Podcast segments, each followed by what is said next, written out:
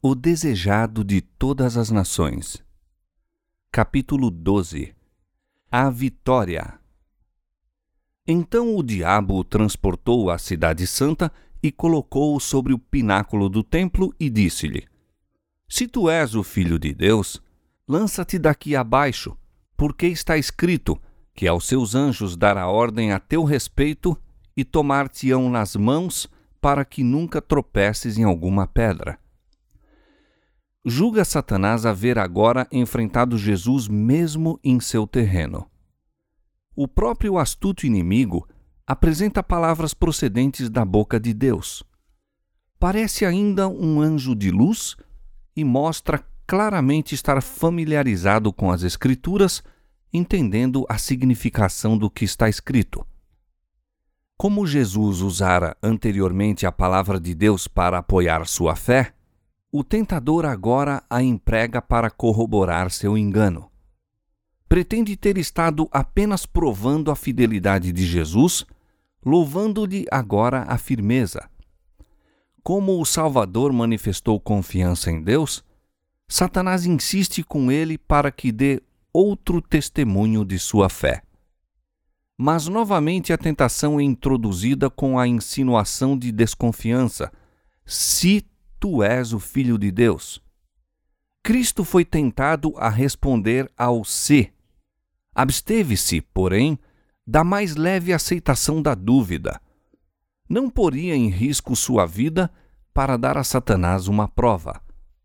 O tentador pensava aproveitar-se da humanidade de Cristo e incitou-o à presunção. Mas, ao passo que pode instigar, não lhe é possível forçar ao pecado disse a Jesus: Lança-te daqui abaixo, sabendo que o não podia lançar, pois Deus se interporia para livrá-lo. Tampouco poderia o inimigo forçar Jesus a se lançar. A menos que Cristo consentisse na tentação, não poderia ser vencido. Nem todo o poder da terra ou do inferno o poderia forçar, no mínimo que fosse, a se apartar da vontade de seu Pai.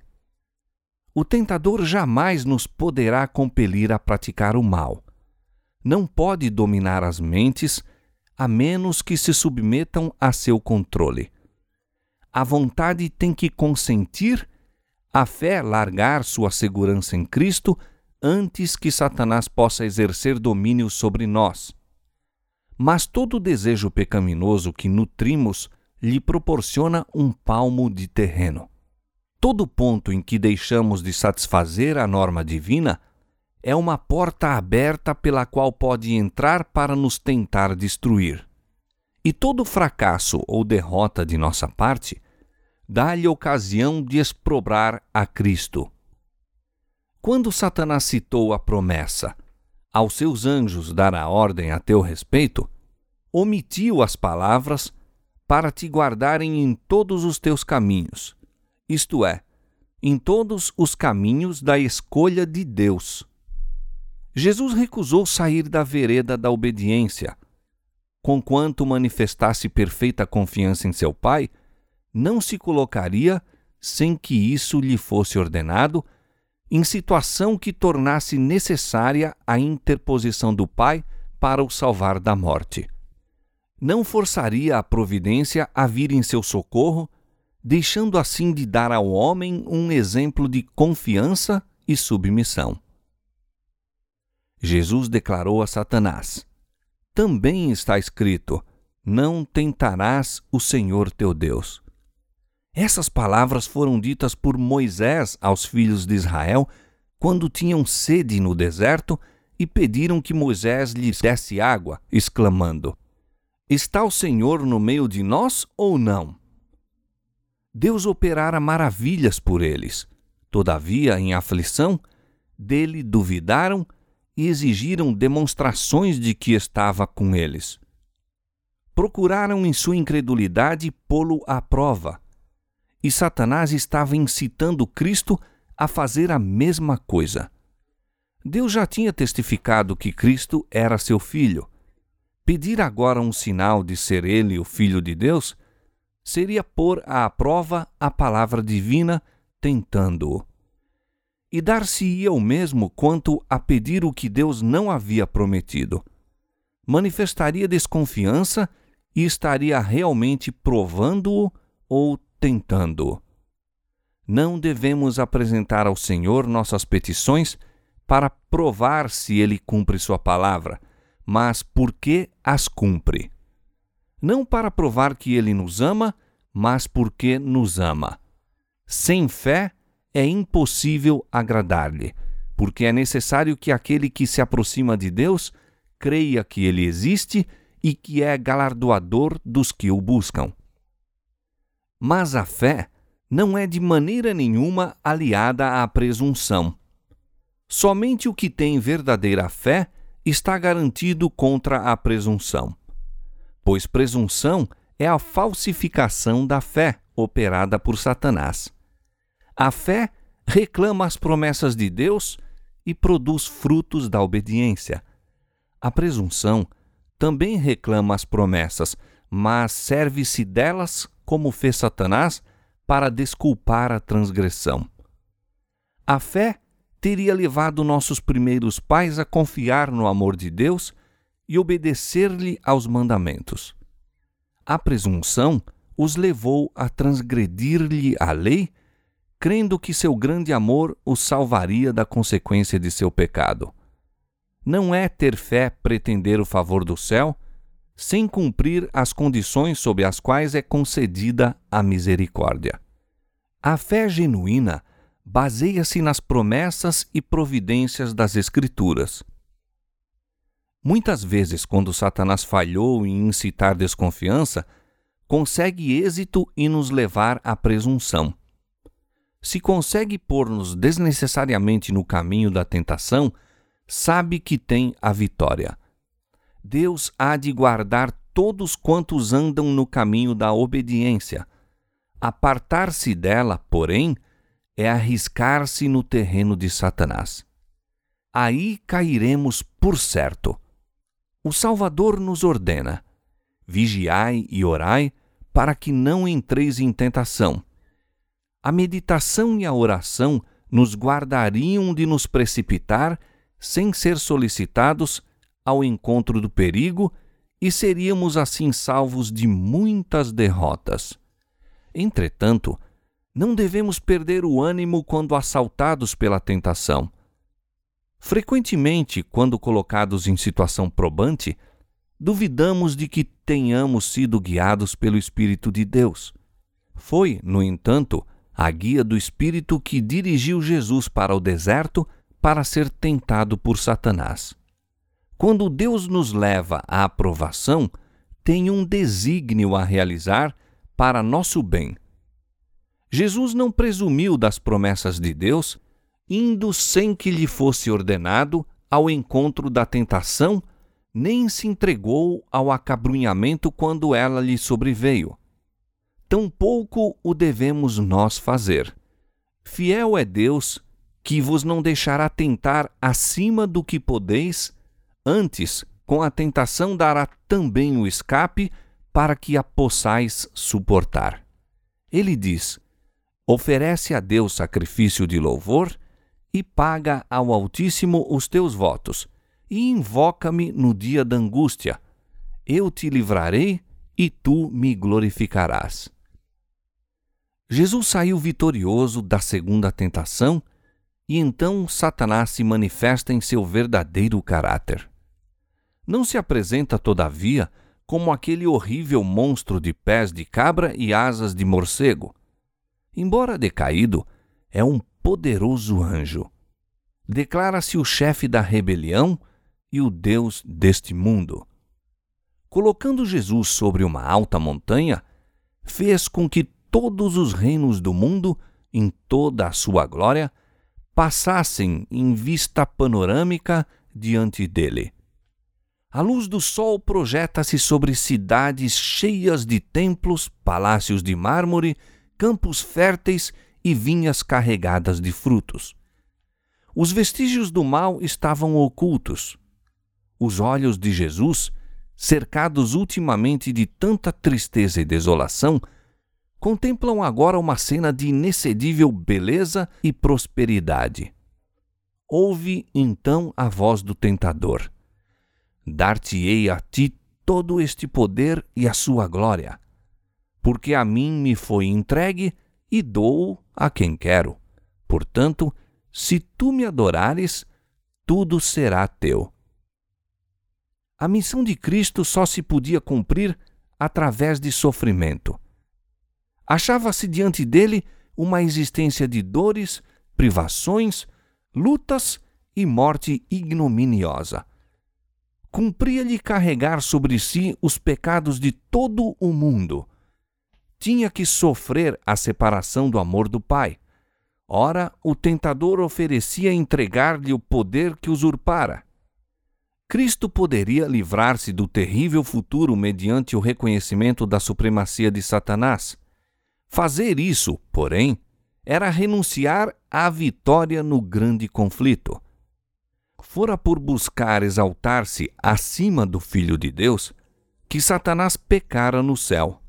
Prevalecesse ele agora, e seria isso a vitória da rebelião.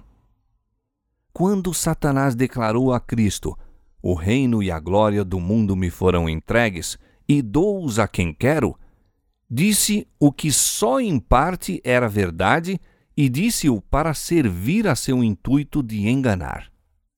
O domínio dele arrebatara-o de Adão, mas este era o representante do Criador. Não era, pois, um governador independente.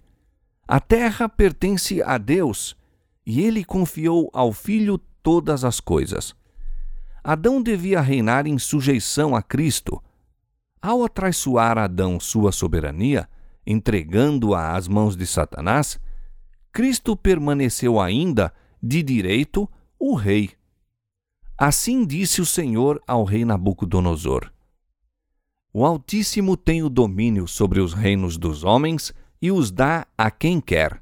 Daniel 4:17. Satanás só pode exercer sua usurpada autoridade segundo Deus lhe permita. Quando o tentador ofereceu a Cristo o reino e a glória do mundo, estava propondo que ele renunciasse à verdadeira soberania do mesmo e mantivesse domínio em sujeição a Satanás. Era este o mesmo domínio em que os judeus fundavam as esperanças. Desejavam o reino deste mundo. Houvesse Cristo consentido em oferecer-lhes tal reino, com alegria tê-lo-iam recebido mas a maldição do pecado, com todas as suas misérias, pesaria sobre esse reino. Cristo declarou ao tentador: Vai-te, Satanás, porque está escrito: Adorarás ao Senhor teu Deus e só a ele servirás. Os reinos deste mundo eram oferecidos a Cristo por aquele que se revoltar no céu com o fim de comprar-lhe a homenagem aos princípios do mal. Mas ele não seria comprado. Viera para estabelecer o reino da justiça e não renunciaria a seu desígnio. Com a mesma tentação, aproxima-se Satanás dos homens e tem aí mais êxito do que obteve com Jesus. Oferece-lhes o reino deste mundo sob a condição de lhe reconhecerem a supremacia exige que sacrifiquem a integridade, desatendam a consciência, condescendam com o egoísmo. Cristo lhes pede que busquem primeiro o reino de Deus e sua justiça, mas o inimigo põe-lhes ao lado e diz: Seja qual for a verdade sobre a vida eterna, para conseguir êxito neste mundo, precisa servir-me.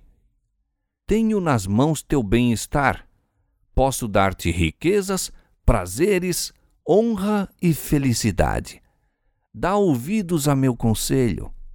Não te deixes levar por extravagantes ideias de honestidade ou abnegação. Prepararei o caminho adiante de ti. Assim são enganadas multidões. Consentem em viver para o serviço do próprio eu e Satanás fica satisfeito enquanto o seduz com a esperança do domínio do mundo, ganha-lhes domínio sobre a alma. oferece aquilo que não lhe pertence conceder e que há de ser em breve dele arrebatado. Despoja-os, entretanto, fraudulosamente de seu título à herança de filhos de Deus. Satanás pôs em dúvida a filiação divina de Cristo. Na maneira por que foi sumariamente despedido, teve a irrefutável prova. A divindade irradiou através da humanidade sofredora. Satanás foi impotente para resistir à ordem. Torcendo-se de humilhação e raiva, foi forçado a retirar-se da presença do Redentor do mundo. A vitória de Cristo fora tão completa como o tinha sido o fracasso de Adão. Assim podemos resistir à tentação e forçar Satanás a retirar-se de nós. Jesus obteve a vitória por meio da submissão e fé em Deus e diz-nos mediante o apóstolo: Sujeitai-vos, pois, a Deus, resisti ao diabo, e ele fugirá de vós. Chegai-vos a Deus, e ele se chegará a vós. Tiago capítulo 4, versos 7 e 8. Não nos podemos salvar do poder do tentador. Ele venceu a humanidade e quando tentamos resistir em nossa própria força, tornamo-nos presa de seus ardis. Mas torre forte é o nome do Senhor. Para ela correrá o justo e estará em alto retiro. Provérbios 18, 10. Satanás treme e foge diante da mais débil alma que se refugia nesse nome poderoso. Havendo partido o adversário, Jesus caiu exausto por terra, cobrindo-lhe o rosto o palor da morte. Os anjos do céu haviam testemunhado o conflito, contemplando seu amado capitão enquanto passava por inexprimíveis sofrimentos para nos abrir a nós um meio de escape. Resistira à prova, prova maior do que jamais seremos chamados a suportar. Os anjos serviram então ao Filho de Deus enquanto jazia como moribundo. Foi fortalecido com alimento, confortado com a mensagem do amor do Pai e com a certeza de que todo o céu triunfara com sua vitória. Reanimado, seu grande coração dilatou-se em simpatia para com o homem e saiu para completar a obra que iniciara. Para não descansar enquanto o inimigo não estivesse vencido e nossa caída raça redimida. Jamais poderá o preço de nossa redenção ser avaliado enquanto os remidos não estiverem com o Redentor ante o trono de Deus. Então, ao irromperem as glórias do lar eterno em nossos arrebatados sentidos, lembrar-nos-emos de que Jesus abandonou tudo isso por nós, que ele não somente se tornou um exilado das cortes celestiais, mas enfrentou por nós o risco da derrota e eterna perdição.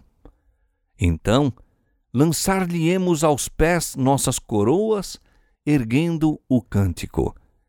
Digno é o Cordeiro, que foi morto, de receber o poder e riquezas e sabedoria e força e honra e glória e ações de graças. Apocalipse 5:12